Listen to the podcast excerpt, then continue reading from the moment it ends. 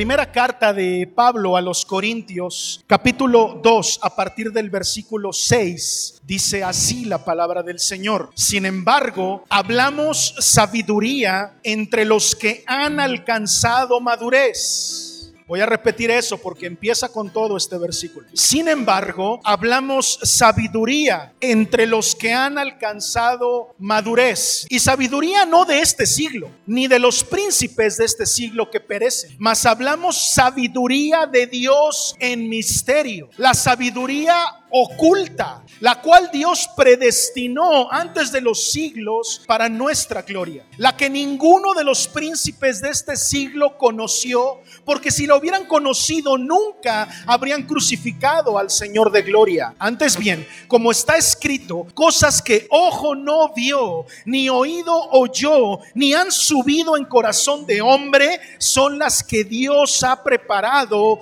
para los que le aman. Aleluya. Pero Dios nos las reveló a nosotros por el Espíritu, porque el Espíritu todo lo escudriña, aún lo profundo de Dios.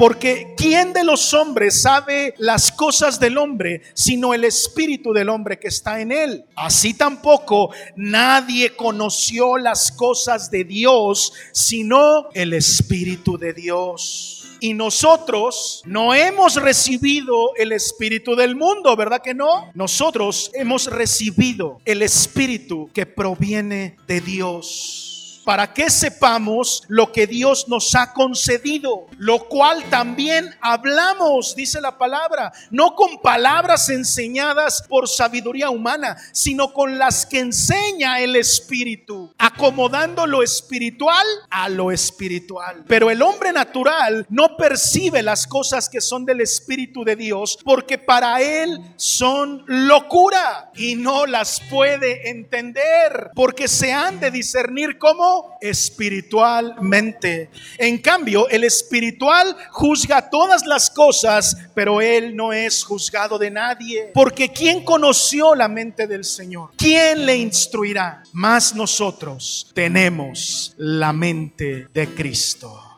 Aleluya. El mensaje de esta mañana se llama No se va. Diga conmigo, no se va, no se va no se va. Lo primero que yo quiero decirte, la primera idea que quiero que escribas esta mañana es la siguiente. Tú y yo no andamos solos. Como que no quedó claro. Voy a repetir otra vez. Tú y yo, hijos del Dios Altísimo, no estamos solos. No caminamos solos. Vamos por la vida benditamente destinados a estar acompañados por el Espíritu Santo de Dios. ¿Alguien puede decir amén? eso. Yo quiero decirte, tú tienes que creerlo porque es una promesa del mismo Jesucristo. Tú y yo no andamos solos, tú y yo no andamos en soledad, no estamos condenados a una vida de soledad. Dios está con nosotros. Alguien tiene que decir amén a eso. ¿Qué quiere decir eso? Que aunque tú te sientas solo, nunca lo has estado. Aunque tú hayas creído en algún momento de tu mayor soledad, no has estado solo. Dios ha estado contigo. En tu enfermedad, Dios ha estado contigo. En tu salud, Dios ha estado contigo. En tu abundancia, Dios ha estado contigo. En tu carencia, Dios ha estado contigo. En tu alegría, Dios ha estado contigo. En tu tristeza, Dios ha estado contigo. Cuando todo va cuesta arriba, Dios ha estado contigo. Y cuando va cuesta abajo, Dios ha estado contigo. ¿Hay revelación en esta iglesia o no? ¿Hay alguien que pueda comprender eso? Dios no nos deja. Dios está con nosotros Pastor, pero Jesús ascendió y Jesús se fue a otra dimensión. Cuesta mucho trabajo creer en un Dios que no podemos ver y que no podemos tocar. Sin embargo, los que creemos en las palabras de Jesús como nuestro Dios, creemos en sus promesas. En el Evangelio de Juan capítulo 14, versículo 16, Jesucristo dice, y yo rogaré al Padre y Él os enviará que un consolador, el cual estará con vosotros pues unos días, ¿no? Un ratito, ¿no? Estará con ustedes cierto tiempo limitado. ¿Eso dice la palabra? No, la palabra del Señor dice, yo rogaré al Padre y Él os enviará un consolador, el cual estará con vosotros para siempre, todo el tiempo, todo el tiempo. El Espíritu Santo está contigo y está conmigo. El Espíritu Santo de Dios no se va, no se va no se va. Porque a veces nos han enseñado que el Espíritu Santo, al ser una paloma, pareciera que se espanta fácilmente. ¿Qué cosas le pueden espantar al Espíritu Santo que tú y yo hagamos? No hay un pecado tan oscuro, tan profundo, tan malo que tú hayas cometido del cual Dios no esté dispuesto a sacarte y rescatarte. No hay oscuridad, no hay distancia, no hay un muro que Dios no pueda atravesar y cruzar para ir por ti y rescatarte. Alguien tiene que decir amén a eso. Alguien tiene que creer esa palabra. Ahí mismo en Juan 14, más adelantito, el Espíritu Santo inspirado también, Jesús mismo sigue declarando y dice, no los voy a dejar huérfanos. ¿Por qué? Porque los discípulos estaban temerosos, porque sabían que su maestro en algún momento iba a partir. Imagínate tú haber visto a Jesús. Imagínate tú haber caminado con él, escucharlo de primera mano, con contar con su presencia física y de repente saber que en poco tiempo se te va a ir. Yo estaría triste o más que triste igual que los discípulos. Sin embargo, Jesús les dice, "No los voy a dejar huérfanos, sino que les el mismo Padre enviará a alguien para que esté al pendiente de ustedes. Tú y yo no somos huérfanos, tú y yo tenemos la presencia de Dios en nuestra vida. Alguien tiene que celebrar, alguien tiene que hacer ruido esta tarde. Aleluya. Muy ad hoc con el libro que escribió Sony, ¿no? Aquí estoy.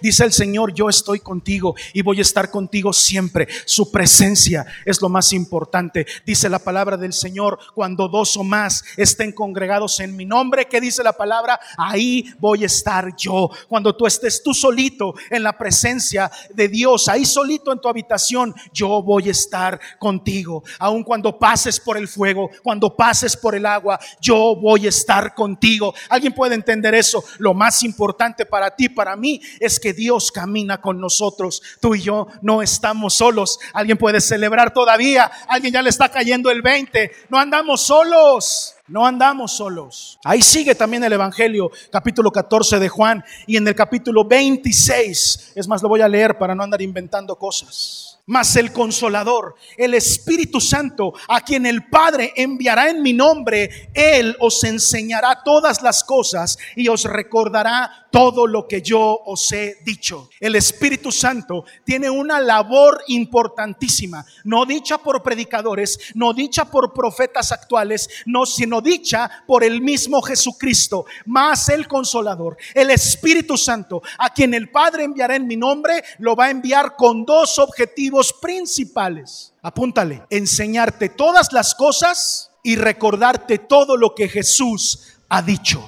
Apunta eso. La labor del Espíritu Santo en mi vida es enseñarme todo y recordarme todo. El Espíritu Santo me enseña, me capacita, va conmigo, me dice cómo hacer las cosas. El Espíritu Santo está conmigo para enseñarme. Pero también el Espíritu Santo está conmigo para recordarme las palabras que dijo Jesús. Este pasaje que tú y yo acabamos de leer habla acerca, y su introducción, lo primero que leímos, habla acerca de la sabiduría, pero dice no una sabiduría humana, es una sabiduría, y dice la palabra cuando empezamos a leer, una sabiduría oculta. Escriba usted ese subtítulo, sabiduría oculta. Hay una sabiduría oculta. Hay una sabiduría que ha sido sellada, a la cual muchos no pueden accesar y muchos no la pueden entender. Es una sabiduría que solamente se habla entre los que han madurado no entre los niños espirituales. En esta casa se te ha enseñado constantemente que la inmadurez no es pecado. La inmadurez no te saca del cielo. Pero tengo que decirte una cosa, la inmadurez no te va a permitir disfrutar de muchas cosas en tu vida como hijo de Dios.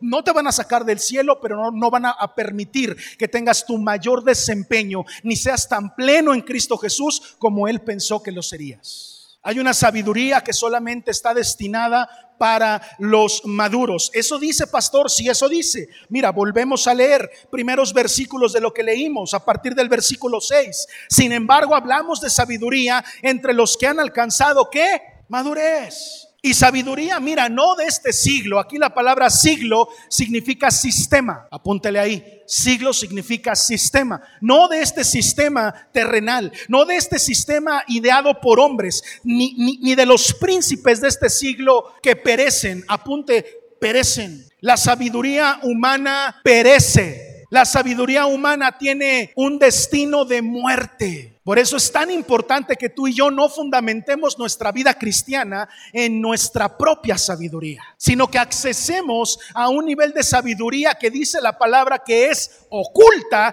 y que solamente se va a manifestar entre aquellos que son que maduros. Gloria al Señor. Yo pude conocer al Señor desde pequeño, te lo he dicho mil veces, pero el currículum cristiano no sirve de nada. Hay cristianos de 30 años que se comportan como bebés espirituales y sin embargo hay cristianos que en un año se comen todo, corren al Señor, van delante de su presencia. No tiene que ver con tiempo, tiene que ver con entender quién es Dios en nuestra vida. Cuando la sabiduría de Dios viene a ti y es descubierta y tú la puedes comprender, todas las cosas cambian. Alguien tiene que decir amén a eso. Si antes eras una persona triste, ahora Dios cambia eso por gozo. Alguien lo puede creer. Si tú eres una persona que no tenía recursos, la sabiduría de Dios te enseña a desarrollar recursos de la nada. No porque tú seas muchucho cuerero, sino porque hay una sabiduría a la cual los hijos de Dios tenemos acceso. Hermano, desde que soy cristiano, gloria al Señor, le voy a las águilas. Yo dejé de irle a las chivas. ¿Qué es eso? Eso es falta de sabiduría. Ya están jugando ahorita, ¿no? Y vamos contra los diablos, hijo. Dice la palabra, resistid al diablo y de vosotros huirá. y también dice que como las hay, no, ya, mejor me voy por la prédica. Hay una información, una sabiduría que está sellada, ya te diste cuenta, está sellada solamente para los que son maduros. Dice, ninguno de estos príncipes de este siglo la conoció, porque si lo hubieran conocido, nunca habrían crucificado al Señor de gloria. Fíjate, esta parte de la palabra acepta dos interpretaciones, o está hablando de gobernantes o está hablando de demonios. Príncipe de este siglo puede significar un gobernante o puede significar un demonio. Como quiera que sea, el principio es el mismo. Es una sabiduría, es algo que los demonios o los hombres, a pesar de su mucho conocimiento, no tenían idea de lo que iba a pasar después de la crucifixión de Jesucristo. Los demonios o incluso los gobernantes han de haber dicho con que se muera y ahí se terminó todo, ahí se terminó esa plaga. Los hombres pudieran haber dicho, ahí terminó la la, amenaza que hay en contra del gobierno humano. Los demonios podrían haber dicho, ahí está derrotado el Hijo de Dios, pero no sabían. Si hubieran sabido, si hubieran accesado a la sabiduría oculta de Dios, habrían sabido que de ese lugar, el que durante muchos siglos fue el lugar de mayor vergüenza, se levantaría el mayor éxito de todos, la salvación para ti y para mí. Ellos querían ponerlo en un lugar de vergüenza, pero Jesucristo los derrotó y de ahí sacó el más grande de los milagros que tú y yo podemos accesar, la salvación de nuestra alma. Alguien puede decir amén a eso. Alguien puede celebrar esta mañana. No aplaudas así, aplaude hasta que te duelan las manos. No le estamos aplaudiendo a un hombre. Hay una sabiduría oculta que tú y yo, una información que, que, que mira, los inmaduros y los no creyentes no pueden accesar. Quiero platicarte una cosa. 35, 40 años antes de Cristo se había fundado la biblioteca de Alejandría. ¿Alguien conoce la historia de esa biblioteca? Era la biblioteca más grande. Los historiadores menos conservadores le atribuyen en su momento más alto una cantidad más o menos de 700 mil libros. Era, una, era un lugar tan grande con el objetivo de ser el compendio de conocimiento humano más grande que tú y yo jamás hubiésemos conocido. El hombre se puso el propósito a través del emperador Alejandro eh, el Magno de construir este lugar en donde en un solo lugar estuvieran compendidos todo el conocimiento del ser humano. Era un lugar tan grande y tan lleno de tanto conocimiento y tanta sabiduría, en donde escribían todos los filósofos y todos los pensadores. Haber estado en ese lugar para los que nos gusta leer hubiera sido un gozo. Era un lugar tan hermoso, tan grande, cuentan los historiadores, que inspiró a un escritor argentino, Borges, a escribir un libro que se llamó Biblioteca Total. Es un cuentito. ¿Alguien ha leído ese cuentito de Borges? Búsquenlo, se los dejo de tarea. Es un cuentito que escribe Borges, inspirado en lo que fue la, la Biblioteca de Alejandría, y lo escribe narrándonos cómo el hombre, esto es un cuento, ¿eh? Cómo el hombre logra tener esa biblioteca total, en donde en un solo lugar está todo el conocimiento del ser humano. Y dice el cuentito que los hombres se llenaron de alegría, de una alegría extravagante, porque dijeron, ya tenemos todo el conocimiento, no hay problema que no podamos resolver, no hay situación personal que no tenga solución. Es más, no hay problema a nivel mundial que no le encontremos una solución en esa biblioteca. No te quiero echar a perder el cuento, búscalo, léelo para que te des cuenta de en qué termina, pero lo que sí quiero platicarte es en qué terminó la biblioteca de Alejandría. Esa biblioteca que inspiró este cuento, que estuvo llena de conocimiento de sabiduría, terminó hecha cenizas por las guerras que había en ese tiempo, terminó incendiada y todo el conocimiento que había ahí terminó hecho cenizas. Historiadores comentan, es la pérdida de conocimiento más dura y más triste que hemos pasado como humanidad. La pérdida de conocimiento más grande. Sin embargo, cuando yo volteo a ver el cuento de Borges, yo creo que ese cuento es verdad. Porque yo encuentro en la palabra de Dios una sabiduría que no perece.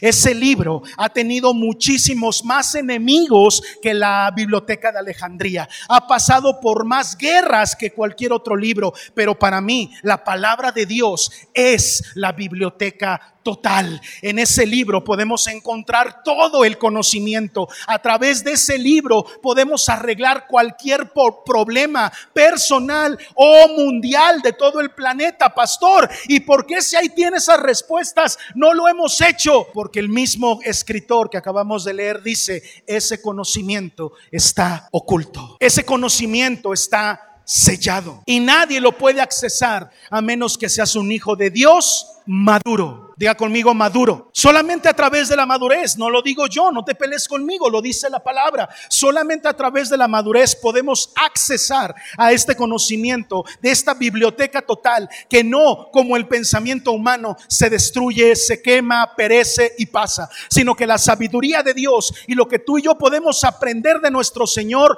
no va a perecer nunca. Alguien puede celebrar eso. El conocimiento de Dios nunca perece. Mira, te voy a decir una cosa, te reto a que me traigas cualquier filósofo clásico, griego, latino, del que tú quieras, donde de sus escritos haya mayor evidencia que de los escritos bíblicos y no lo vas a encontrar. No lo vas a encontrar. Te reto, cuando quieras, júntate tu evidencia y lo platicamos. No hay un solo filósofo cuyos escritos tengan mayor evidencia de veracidad que los que tiene la Biblia. Y sin embargo no le ponemos pretextos. En, las universidades se enseñan filosofía y esto es lo que dijo Aristóteles y esto es lo que dijo Sócrates y estas son las tragedias y esto es lo que pasó y todos lo estudian como si fuera la verdad y nunca se cuestionan, ¿esto que me están diciendo es verdad? ¿Quién lo escribió? ¿Por dónde pasó? ¿Si lo dijeron o no? Y te voy a decir una cosa, no hay un solo filósofo que tenga más grande evidencia de lo que tiene de veracidad la palabra de Dios, que es la Biblia. En la Biblia encontramos tú y yo, muchísimo antes de que se, cuestionara la humanidad, si la tierra es redonda, si la tierra es plana, si todo eso, ya la Biblia decía en Job, el arco de tu creación, es decir, la redondez de la tierra. Eso ya lo había dicho Job. Y Job es un libro muchísimo, muy antiguo. No sé si lo sabías, pero cronológicamente es el primer libro que se escribió. Es conocimiento muy antiguo erro. Y conocimiento secreto, dice la palabra ahí, sabiduría oculta. Pastor, entonces, ¿cómo le podemos hacer para accesar? Sencillo, la misma palabra nos dice cómo. Versículo 9, dice así la palabra del Señor. Antes bien como está escrito, cosas que ojo no vio, ni oído yo, ni han subido en corazón de hombre, son las que Dios ha preparado para los que le aman. Y muchas veces hemos leído este versículo con la idea de que está hablando de cosas celestiales, cosas que no nos podemos explicar cosas que nunca ha visto ningún ojo, ni ningún oído las ha escuchado, sino que Dios las tiene preparadas y guardadas. ¿Cuántos en esta casa han leído ese versículo creyendo que se refiere al cielo? Nada más yo, el único loco fui yo. Porque se nos enseñó eso, que era una perspectiva de lo que Dios tenía guardado para nosotros allá arriba en la eternidad. Sin embargo, el versículo que sigue dice que eso no es así, porque dice que esas cosas, lea adelantito, han sido ya reveladas pero no para cualquiera. Cosas que ojo no vio, ni oído escuchó, sino que han sido guardadas, preparadas en el corazón de Dios para aquellos que creen, y adelantito dice la palabra, han sido ya reveladas. Wow.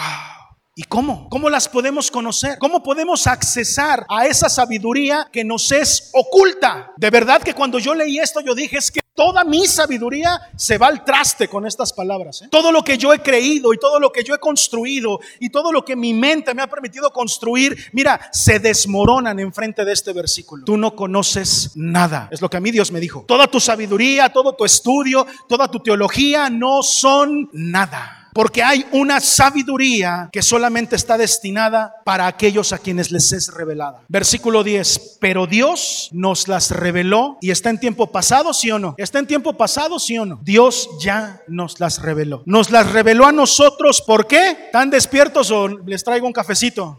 ¿Por qué? Por el Espíritu. El Espíritu Santo tiene en nosotros una labor principal. Enseñarnos y recordarnos. ¿Lo anotaste, verdad? De manera que cuando el Espíritu Santo nos enseña, nos revela a nosotros por el Espíritu las cosas ocultas que son de Dios. ¿Alguien puede decir amén a eso? Y dice la palabra, ¿por qué? Sencillo, porque ¿quién puede conocer a Dios? ¿Quién puede conocer lo que Dios piensa y lo que Dios siente? ¿Quién puede conocer a Dios a ese nivel? Solamente dice la palabra, su espíritu. Así como en ti, solamente tu espíritu conoce lo que tienes adentro y tú a los demás los puedes engañar engañar, puedes tener una pantalla, una máscara, pero tú bien sabes quién eres tú. Así también el único que sabe quién es Dios es el Espíritu Santo. Y el Espíritu Santo tiene la labor de enseñarnos y recordarnos. Esa es su principal labor. Diga conmigo, enseñarme y recordarme. La palabra de Dios nos enseña que las cosas del Espíritu, las cosas que están dentro de Dios pueden ser incomprensibles para quien no lo conoce.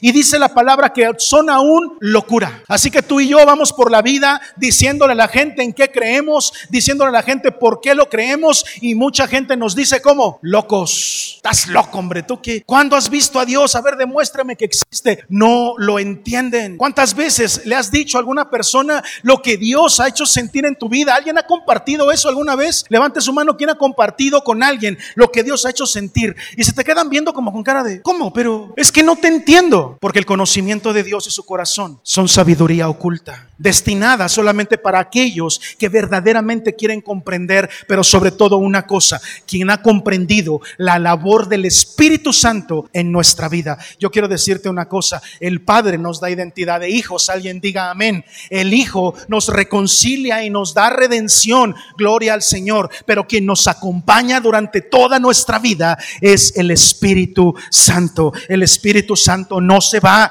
el Espíritu Santo nunca se va, el Espíritu Santo nos acompaña siempre. Aplaude con fuerza al Señor, gloria a Dios. Versículo 11, te vas a enterar de que solamente Dios puede dar esa sabiduría, porque ¿quién de los hombres sabe las cosas del hombre, sino el Espíritu del hombre que está en él? Así tampoco nadie conoció las cosas de Dios, sino el Espíritu de Dios.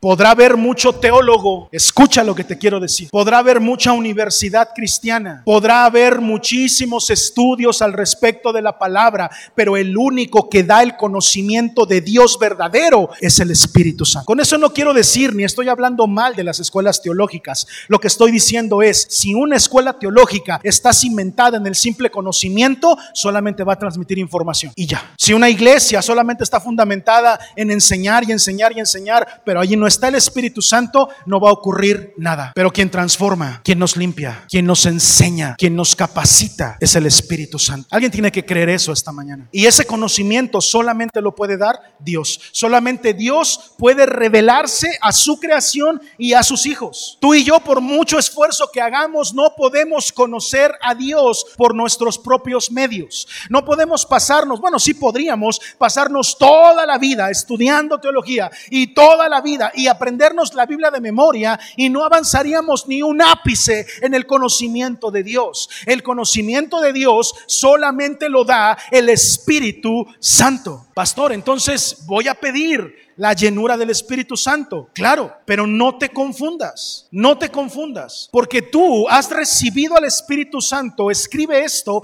desde el momento mismo que aceptaste a Cristo como tu Señor y Salvador. Desde ese momento tú recibiste el Espíritu de Dios. Alguien tiene que creerlo, alguien tiene que creerlo. Recibiste el Espíritu de Dios en ese momento. Y el Espíritu Santo empezó contigo una misión de acompañamiento eterno. Él nunca te va a soltar. El Espíritu Santo no se va. A veces, como lo dije hace rato, creemos que si nos equivocamos, que si nos tropezamos, que si pasa algo en nuestra vida, el Espíritu Santo se va. El Espíritu Santo es una promesa de Dios para nuestras vidas. Y si tú eres un hijo de Dios, ten cuidado porque aquí empezamos con lo que prediqué hace 15 días, 15 días, hace 15 días. Pastor, esto será pecado, no será pecado y les encanta vivir en el límite. Lo que estoy diciendo no es no es un pretexto ni una autorización para pecar. Ya el pastor dijo que el Espíritu Santo no se va. Entonces yo puedo hacer lo que yo quiera y el Espíritu Santo no se va a ir. Ten mucho cuidado con pensar en eso. Solamente una persona que no tiene a Cristo en su corazón piensa de esa forma. Solamente una persona que no tiene a Cristo en su corazón anda queriendo hacer la lista de lo que es bueno y lo que es malo. Pastor, pero esto sí es pecado o no es pecado. ¿En qué parte de la lista lo pongo? Pues para saber y no errarle, ¿no? Te voy a decir una cosa. Cuando tú tienes al Espíritu Santo en tu vida, cuando has aceptado a Cristo en tu corazón,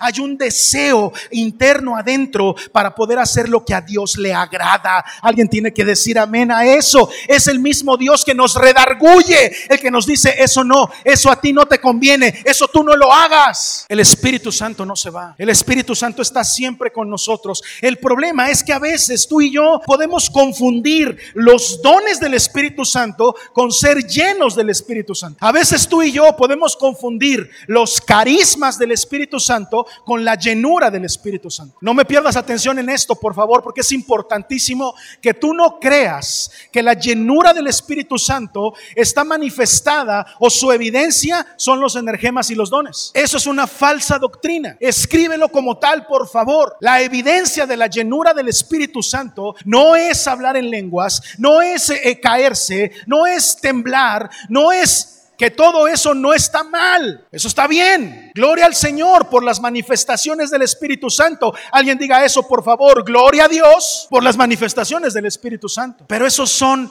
dones, carismas, cosas que la misma palabra dice que el Espíritu Santo da a quien quiere. Por lo tanto, de ese versículo, las da a quien quiere, vamos a concluir en lo siguiente. Yo estoy seguro de que alguna persona podría, escucha lo que te digo, manifestar dones y no tener el Espíritu Santo. Pero jamás va a haber quien tenga el Espíritu Santo y no manifieste dones. ¿Sí o no? ¿O los confundí? Otra vez. Habrá quien por ahí manifieste dones y no tenga el Espíritu Santo. Si no, la palabra no nos diría sopesa a cada profeta, a cada apóstol, analiza, checa. Pero lo que sí te aseguro es que no hay una persona que no tenga el Espíritu Santo y no manifieste frutos de eso en su vida. Eso sí, ¿se pueden fingir dones? Sí, sí se puede. ¿Se puede fingir que eres lleno del Espíritu Santo? No, eso no se puede fingir. Explícame la diferencia, pastor. Si yo quisiera engañarte ahorita, ¿qué trabajo me cuesta temblar, empezar a hablar cosas que no me entiendas y, y caerme? ¿Qué trabajo me cuesta?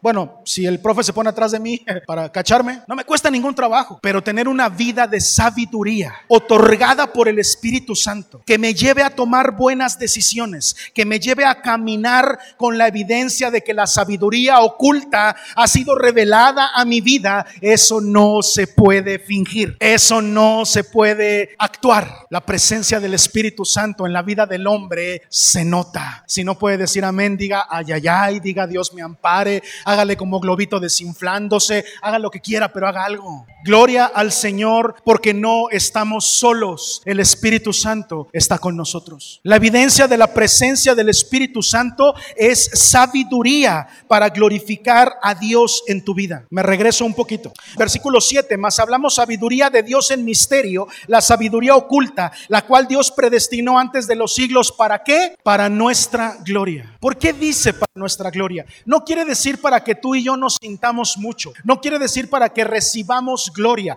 Quiere decir, ha sido dada para nuestro favor, a nuestro favor. La sabiduría que el Espíritu Santo da nos enseña a caminar en esta vida. La sabiduría que Dios da nos enseña a dar pasos correctos en nuestra vida. Aquel que tiene la dirección del Espíritu Santo camina en esta vida confiado, no de que no se va a tropezar, no de que no va a tener problemas, confiado de que los pasos que está dando los está dando en compañía de Dios, el Espíritu Santo en nuestra vida. Así que camina sin miedo, aunque yo ande en un valle de sombras y de muerte, ¿qué dice la palabra? No temeré mal alguno. Así que si me está pasando algo malo, me tengo que aguantar, me rifo, ¿sí o no? O sea, me tengo que rifar, pero tengo paz. La paz de saber que si estoy aquí no es porque soy malo o porque me equivoqué o porque le fallé a Dios, no, es porque Dios quiere que yo esté aquí para enseñarme algo. A mí me toca caminar porque sé que no voy a estar solo. Su vara y su callado me van a infundir aliento. Alguien puede decir amén a eso, alguien puede este día. Aleluya. Diga conmigo, el Espíritu Santo no se va. Mira lo que dice el versículo 13. Bueno, desde el 12, nosotros hemos recibido el Espíritu del mundo, no hemos recibido el Espíritu del mundo, sino que hemos recibido el Espíritu que proviene de Dios. Ahí dice, lo hemos recibido para tener dones. Si dice así, lo hemos recibido para manifestar carismas, así dice. Hemos recibido el Espíritu de Dios para hablar en lenguas, así dice. Pastor, ya estás condenando. No, yo no lo condeno. Gloria al Señor por los que hablan en lenguas. Yo quiero preguntar y preguntar con toda libertad. ¿Hay alguien en esta casa que habla en lenguas? Yo el primero que levanta la mano, ¿eh? Levante la mano sin pena. Hablar en lenguas es una maravilla. Gloria al Señor por el don de lenguas. Qué bueno que Dios te ha concedido ese don de lenguas. Ahora yo pregunto, ¿hay alguien en esta casa que no tenga el don de lenguas? Ah, mira. Y sin embargo, eso no quiere decir que no somos una casa llena del Espíritu Santo de Dios. Porque la manifestación del Espíritu Santo, según lo que dice la palabra, no lo que estoy diciendo yo, no es de cuántas lenguas hables, sino de qué tanto controlas tu carácter. No es cuántos enfermos sanes, porque eso ni lo haces tú, lo hace el Espíritu Santo, sino es qué tantas enfermedades mentales puedes tú curarte a ti mismo con un espíritu que no es de cobardía, sino de dominio propio. No puedes decir amén, diga Dios me ampare. Dice, hemos recibido el Espíritu que proviene de Dios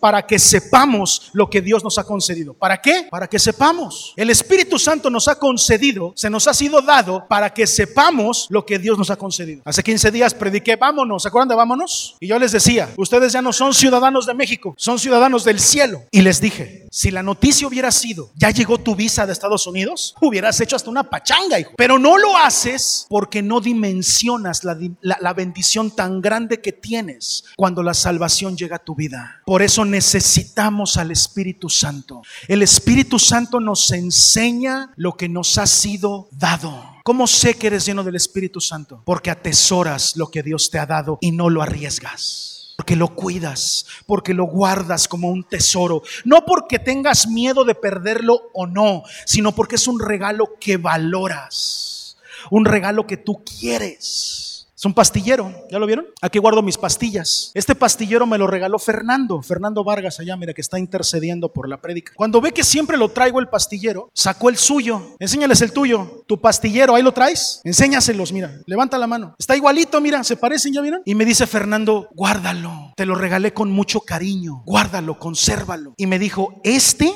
o sea, ese que les acaba de enseñar, me lo regaló mi hijo Javier. ¿Hace cuántos años, Fer? 12 años y lo conservo. Y me dice una frase, Fernando, hermosísima. Una frase que se me quedó aquí en el corazón. Lo que me regalan, lo cuido más que lo que me compro. Si eso no es revelación, dime tú qué es. Porque la salvación es un regalo, pero no es gratis. Alguien tuvo que pagar un alto precio por eso. Y tú lo recibes y dices, a mí ni me costó. No, hermano, Ojalá tuviéramos esa revelación de que lo que nos ha sido regalado lo cuidemos con mayor celo que aquello que hemos comprado. Porque lo que nos ha sido regalado, nos ha sido regalado con muchísimo más sacrificio. ¿Alguien puede decir amén? ¿Para qué lo hemos recibido, pastor? ¿Para temblar? No, no lo hemos recibido para eso. Entonces no voy a temblar. No, no me has entendido. Si el Espíritu Santo te da que tiembles, ¿qué tenemos que hacer? Obedecer al Espíritu Santo. Si el Espíritu Santo hace que me desvanezca y me, me vaya yo para atrás, ¿qué tengo que hacer? Que el Espíritu Santo haga lo que sea por mí y haga lo que quiera conmigo. No puedo estar limitando la obra del Espíritu Santo en mi vida simplemente por mi credulidad o mi incredulidad. Yo tengo que dejar que el Espíritu Santo haga lo que quiera. Lo que te quiero decir es, no confundas dones con llenura. Una persona, oramos por ella, se cae, tiembla, convulsiona, habla en lenguas ahí.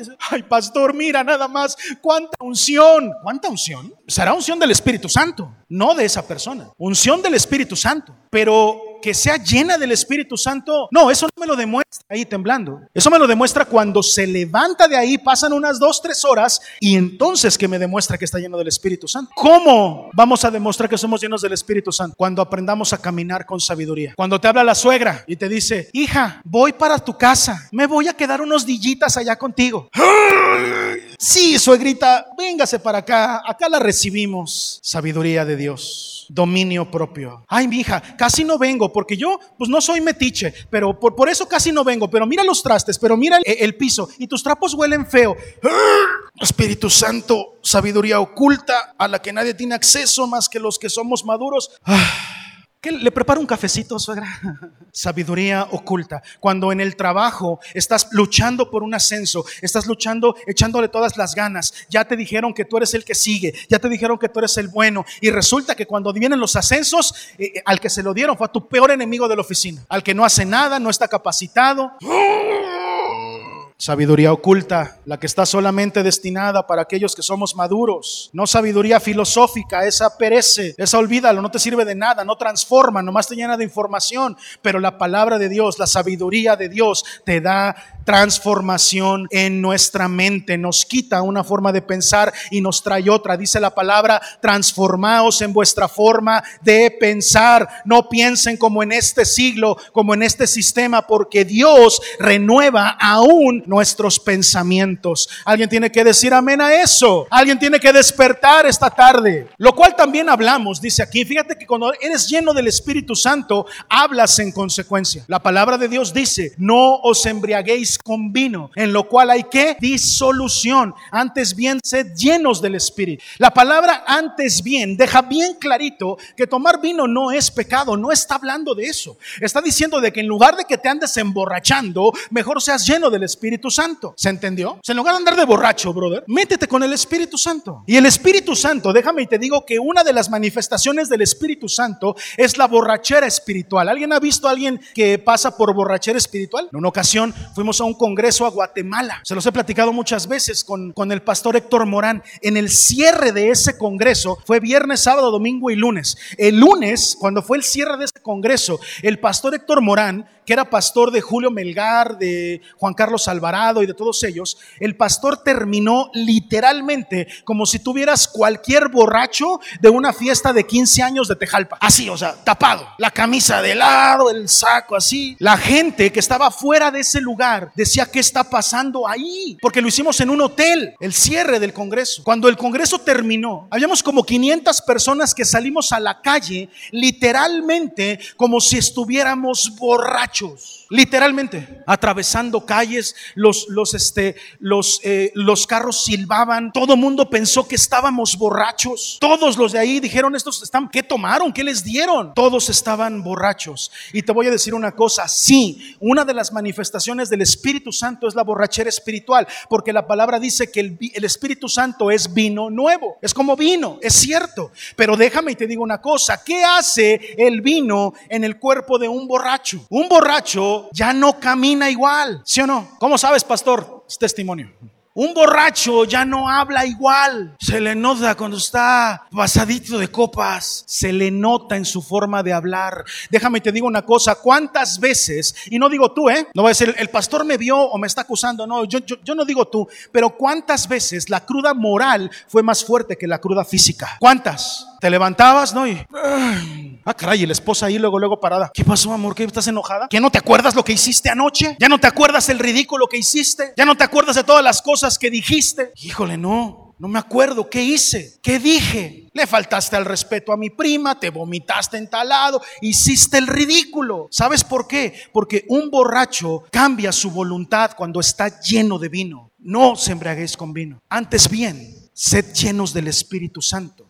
Y cuando eres lleno del Espíritu Santo, el Espíritu Santo cambia tu manera de caminar por la vida. Se reconoce tu forma de hablar porque ya no hablas igual cuando eres lleno del Espíritu Santo. Cuando verdaderamente estás borracho del Espíritu Santo, cuando estás embriagado del Espíritu Santo, haces cosas que normalmente no harías. Oye hermano, qué bien te fue en, en la campaña de evangelización. ¿Qué? ¿Yo? ¿En qué momento? Si evangelizaste como a 15 o a 20, yo nunca lo había hecho. Pero cuando eres lleno del Espíritu Santo, no haces lo que tú quieres, haces lo que el Espíritu Santo te domina a que hagas. Así como un borracho está dominado por el vino, un hijo de Dios está dominado por el Espíritu Santo. Y no caminamos por donde queremos, vamos por donde nos manda el Espíritu Santo. Y no hablamos lo que queremos, hablamos lo que dice el Espíritu Santo.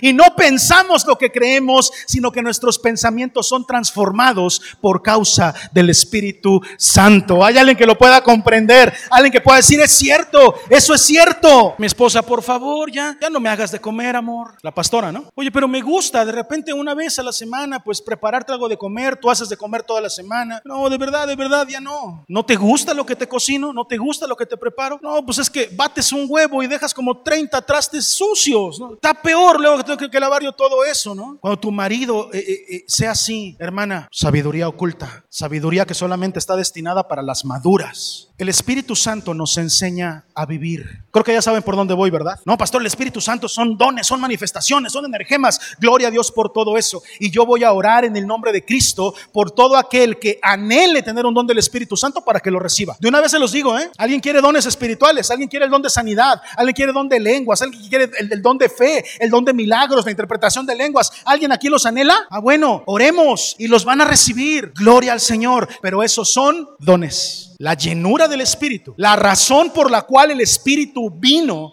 por la cual Jesús prometió y dijo, yo rogaré al Padre, Él os va a mandar otro consolador y el Espíritu Santo, al quien el Padre enviará en mi nombre, Él os enseñará todas las cosas y os recordará todo lo que yo os he dicho. Y dice aquí este, esta, esta carta de Pablo, hemos recibido el Espíritu Santo para conocer, para entender lo que hemos recibido, la sabiduría y la salvación. Constantemente tú y yo cedemos ante las tentaciones de la carne. ¿Sí me sigues? Voy a repetir eso. ¿eh? Constantemente tú y yo cedemos a las tentaciones de la carne. Y cuando yo digo tentaciones de la carne, puede ser que te estés imaginando pecados graves, inmoralidad sexual, drogadicción, alcoholismo, tabaquismo, y sí, híjole. Por supuesto que me refiero a eso, pero quiero decirte que una tentación de nuestra carne, por ejemplo, es la murmuración. Andar murmurando, oye hermano, ya te diste cuenta que aquí, que allá, que sube, que eso, eso es una tentación, ¿sabías? Somos tentados a andar cuchicheando, somos tentados a andar hablando y a decir que el hermano, que la hermana, que la hermanita, que si ya viste, que si subió y que bajó y que mira que fue y que vino y que ahora y que esa es una tentación bajo la cual muchos hijos de Dios constantemente que caemos. Cuando yo hablo de caer en tentaciones. Me refiero a esa tentación de no controlar, jóvenes, sus impulsos, sus hormonas, o no sé, lo, en lo que sea que Dios tenga que ayudarles, jóvenes, y le faltan el respeto a su mamá, o le faltan el respeto a su papá, con sus actitudes, con sus palabras o con sus calificaciones. A eso me refiero. No, pastor, pues mejor habla de alcoholismo y drogadicción porque eso está más lejos de mí. No, yo hablo de que tú caes constantemente en tentaciones. ¿Sabes por qué? Porque no has sido lleno del Espíritu Santo. Alguien te lo tiene que decir. Alguien te tiene que decir que no sirve de nada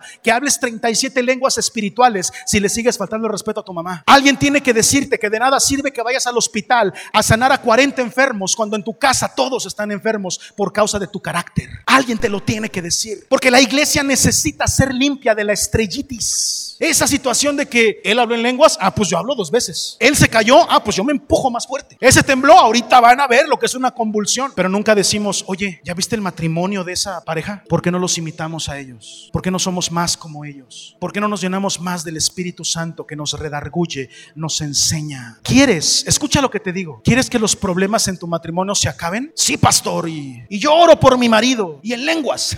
no, llénate del Espíritu Santo, es lo que tú necesitas. Sabiduría para aprender a vivir. El Espíritu Santo nos redarguye, nos enseña. Pastor, yo no sé cómo, no te apures. Sé lleno del Espíritu Santo. Y el Espíritu Santo, ¿qué crees que va a hacer? Te va a enseñar a caminar. Y te tengo una noticia. Si tú tienes a Cristo en tu corazón, ¿cuántos de aquí tienen a Cristo en su corazón? Gloria al Señor. Qué bueno que tengas esa fe. Que sepas que eso es verdad, que Cristo está contigo. Que lo recibiste en tu corazón y que ahora Él reina en tu corazón. Amén.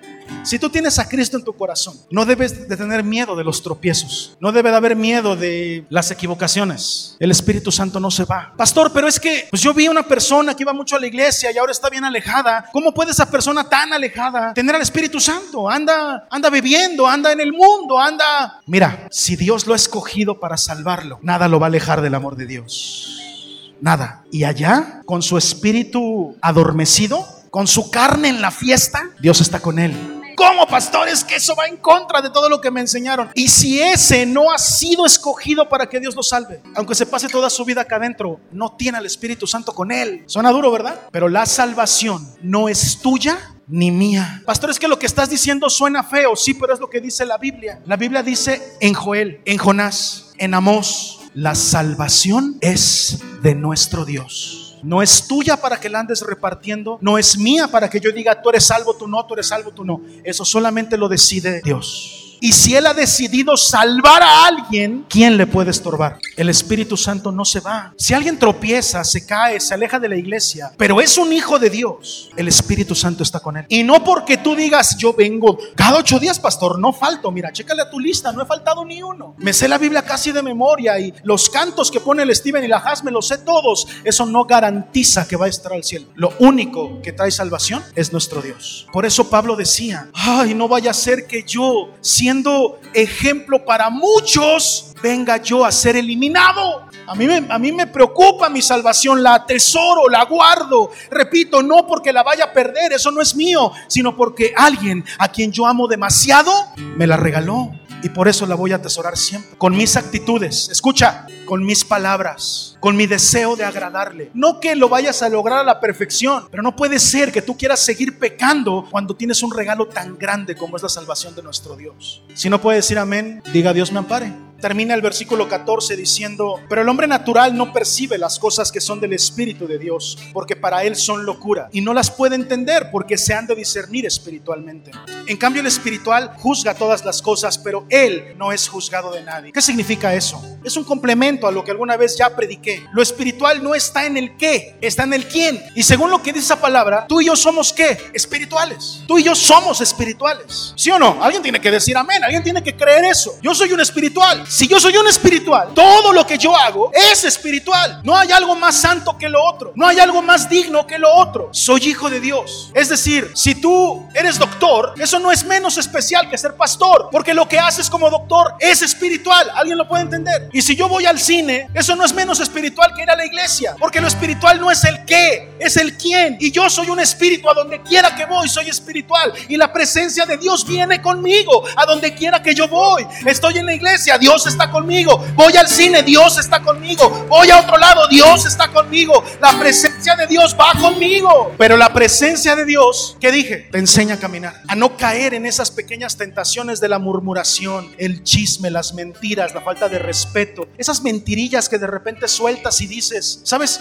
Te engañas más tú de lo que engañas a los de a tu alrededor. A Dios, ¿cuándo lo vas a poder engañar? Ser llenos del Espíritu Santo nos libra de la tentación, nos hace caminar, nos libra del mal. mal Ser lleno del Espíritu Santo nos enseña a dar pasos correctos. Muchos todavía lloran, se los prometo. Tengo amigos que todavía cuando me platican lo que le pasó a la biblioteca de Alejandría chillan. Es que si no se hubiera quemado, tú te imaginas cuánta sabiduría tendríamos disponible. Pero ahí la tienes y no la entiendes. Ahí está la palabra del Señor con una sabiduría oculta que no es de humanos. Una sabiduría secreta. Perdóname, pero a mí la palabra de Dios me apasiona más que cualquier libro. Mira, yo sigo creyendo que es ese libro es la respuesta para todos tus problemas y para todos los problemas que tenemos como país para todos los problemas políticos, sociales, de ideología, económicos. Para mí este libro sigue siendo la respuesta. Ojalá y todos entendieran esa sabiduría. Porque cada uno aprendiendo a vivir como debe de caminar en esta vida, créemelo, el reino de Dios se instauraría aquí de una sola vez. Versículo 16 termina diciendo, porque ¿quién conoció la mente del Señor? ¿Quién le instruirá? Escucha esto, más nosotros tenemos la mente de Cristo. Nosotros tenemos la mente de Cristo. No, no le entiendo, pastor, ¿cómo puedo yo tener la mente de Cristo? Si el Espíritu Santo está contigo, te recuerda todo lo que Jesús dijo, te enseña todo, te recuerda por qué es importante la salvación, te ayuda a caminar. Los pasos que das ya no los das tú, sino los das con el Espíritu Santo.